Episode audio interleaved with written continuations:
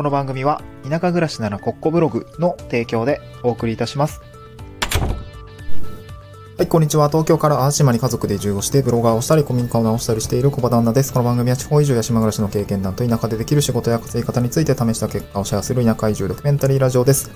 えっ、と、今日は金曜日ということで、えーえーと副業だったりブログ運営の話をしたいなと思っています。で、まあ、ちょっとね、今日昼に更新になってしまったんですけれども、昨日ちょっと夜までですね、なんかちょっと息抜きというか、えーっとですね、まあ、淡路島に移住してきた人たちと一緒にですね、あの、なんて言うんでしょう、今後の話だったりとか、まあ今、あの、まあ、シェフとか、えーっと、生産者さんですね、お友達がいる、いてですね、うん、なんだろう、いろいろ加工食品とかを作っているんですけど、その生産者生産者さんと、まあ、シェフの友人がですね、作っていて、あのそれがね、めっちゃ美味しかったんですよね。もうなんかすごいお酒の進む味というか、なんかすごく、なんか物ができていく感じが、なんかやっぱすごいなと思っていて、あのシェフの方も生産者の方も僕はすごく尊敬をしているんですけど、なんか僕にできることがあれば、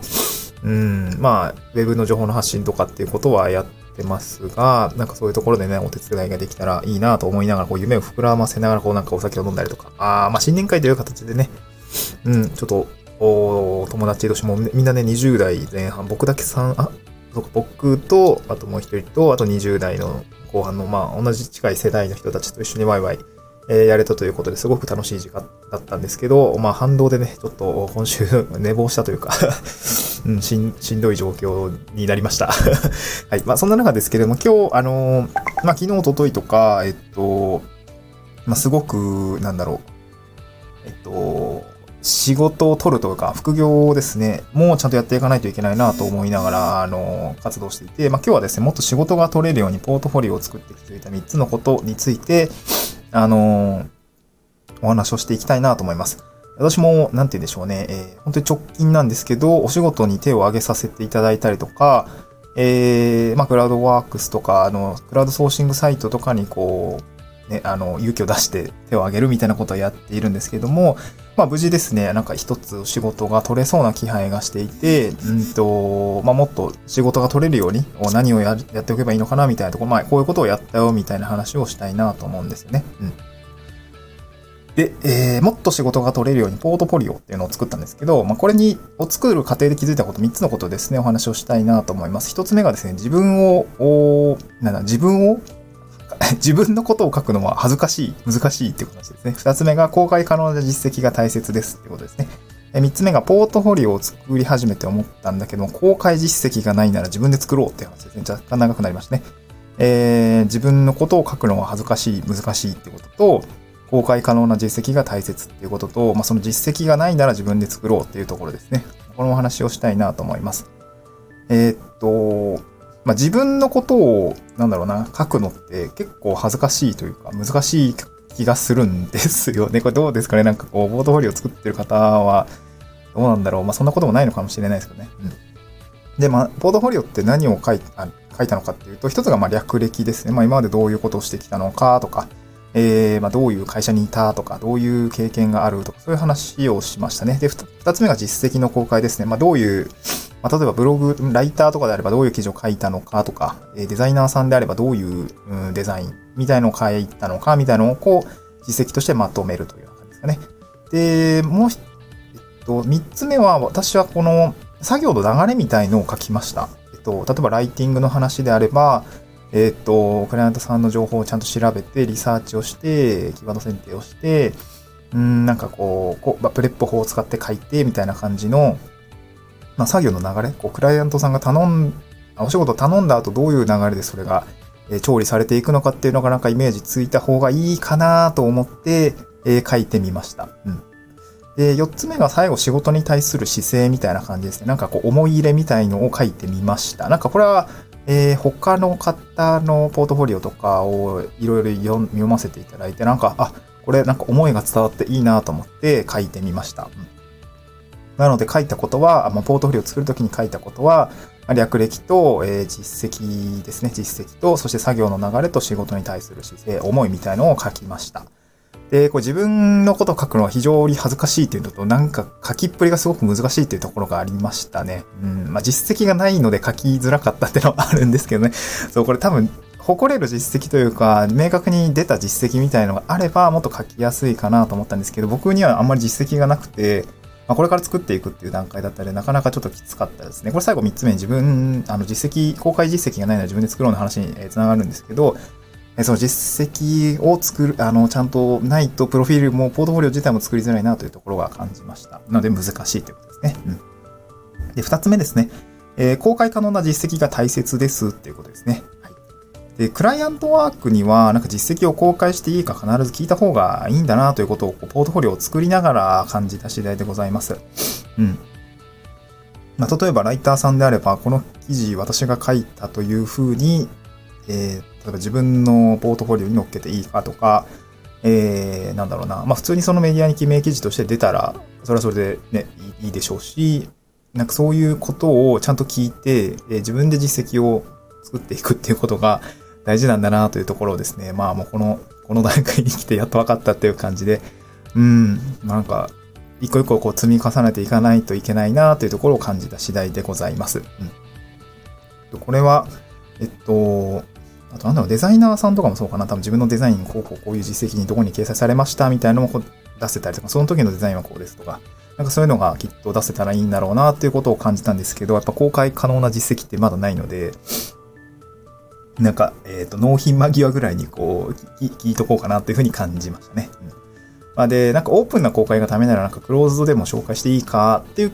聞くと、あんま断れる、断られにくいですよって、あの、ライター、あの、Kindle 編集とかライターとかで、え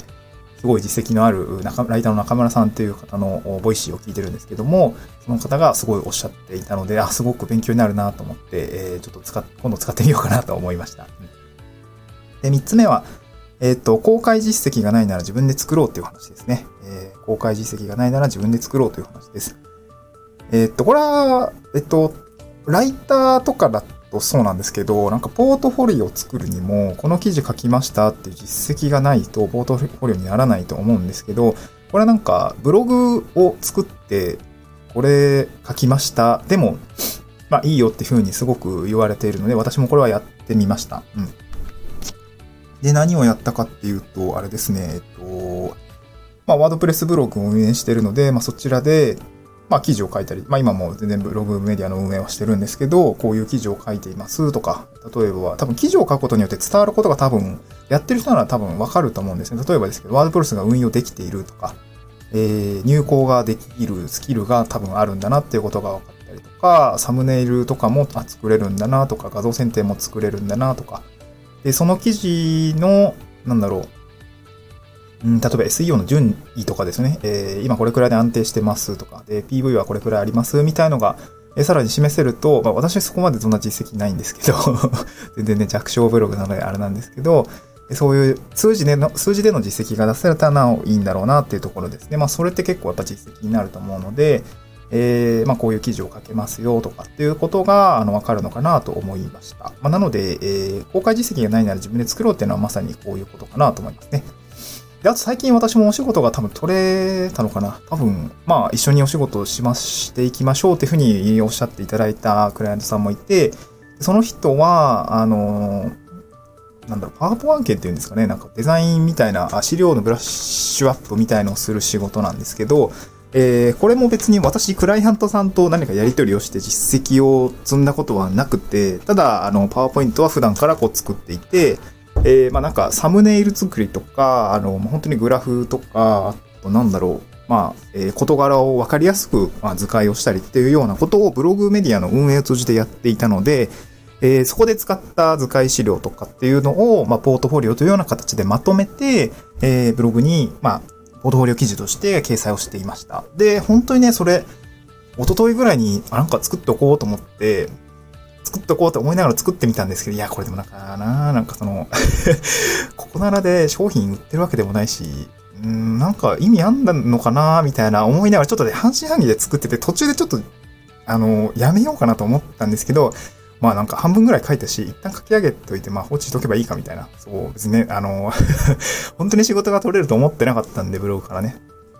そうで、一旦書いといたんですけど、その翌日にね、なんかまたご縁が、あのあって、えっと、今コミュニティに入っている、その、お仕事募集みたいなところにですね、そのまさに資料ブラッシュアップみたいな、パワポ資料の案件、なんていうの、ブラッシュアップするとか図解作れる方、お仕事どうですかみたいな募集が出て、え、あ、まさに出ましたみたいな感じで、え、タイミングがすごく、すごくいいタイミングで、で、そこでまさに、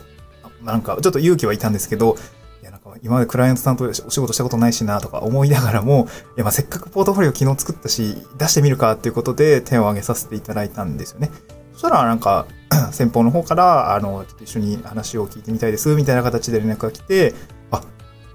え、これは多分お仕事がもらえるんじゃないかな、みたいな、そういう感じになったので、なんか今、えー、まあ、そう、今、そういう、まさにそういう状況で、なんか本当にこう、昨日やったことが、今日生きていて、今日やったことが明日につながっているみたいなのが、でもまさにこうタイムリーに、あのー、クライアントワークに生きたっていうことがあって、なんかすごくね、ああ、なんか、やっといてよかったなと思いましたね。多分昨日準備してなかったら、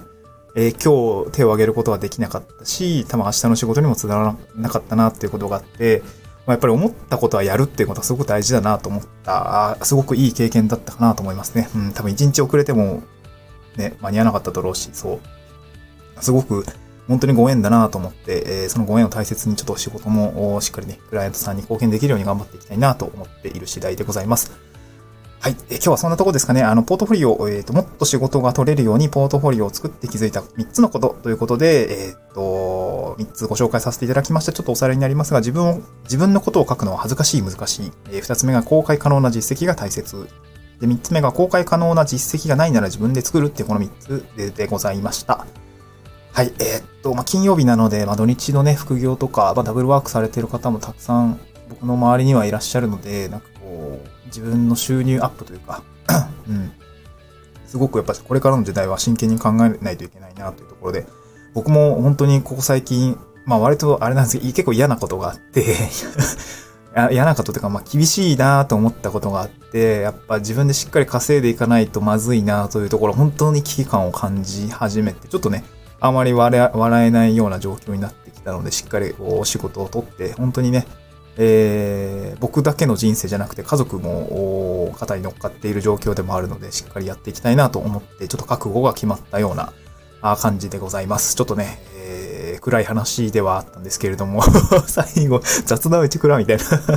感じなんですけどね、はい、今日も一日、あ今日も、今日も明日も明後日もですね、しっかりもう馬車馬のように働きたいなと思いますので、えまた頑張っていきたいと思います。皆さんも頑張っていきましょう。スタンド FM ではこういった移住の話とか移住後の働き方の話ですね、こういったお話をしております。また副業とか、本当にね、稼いでいくっていうこともしっかりやらないといけないなというところを、まあ、私今痛感しておりますので、そういったところですね、タイムリーにお話をしていきたいなと思います。えぜひフォローしていただければ嬉しいです。そして Twitter の方でも同じようなことをつぶやいたりとか、まあお仕事の最近なんか DM ちょいちょい来たりするので、なんかまあそういうのもいいですし、あの、お問い合わせフォームもあのブログには設置しておりますので、なんか、あそういうのがいただけたら、全然、えー、普通にご連絡いただければ、あの、見ておりますので、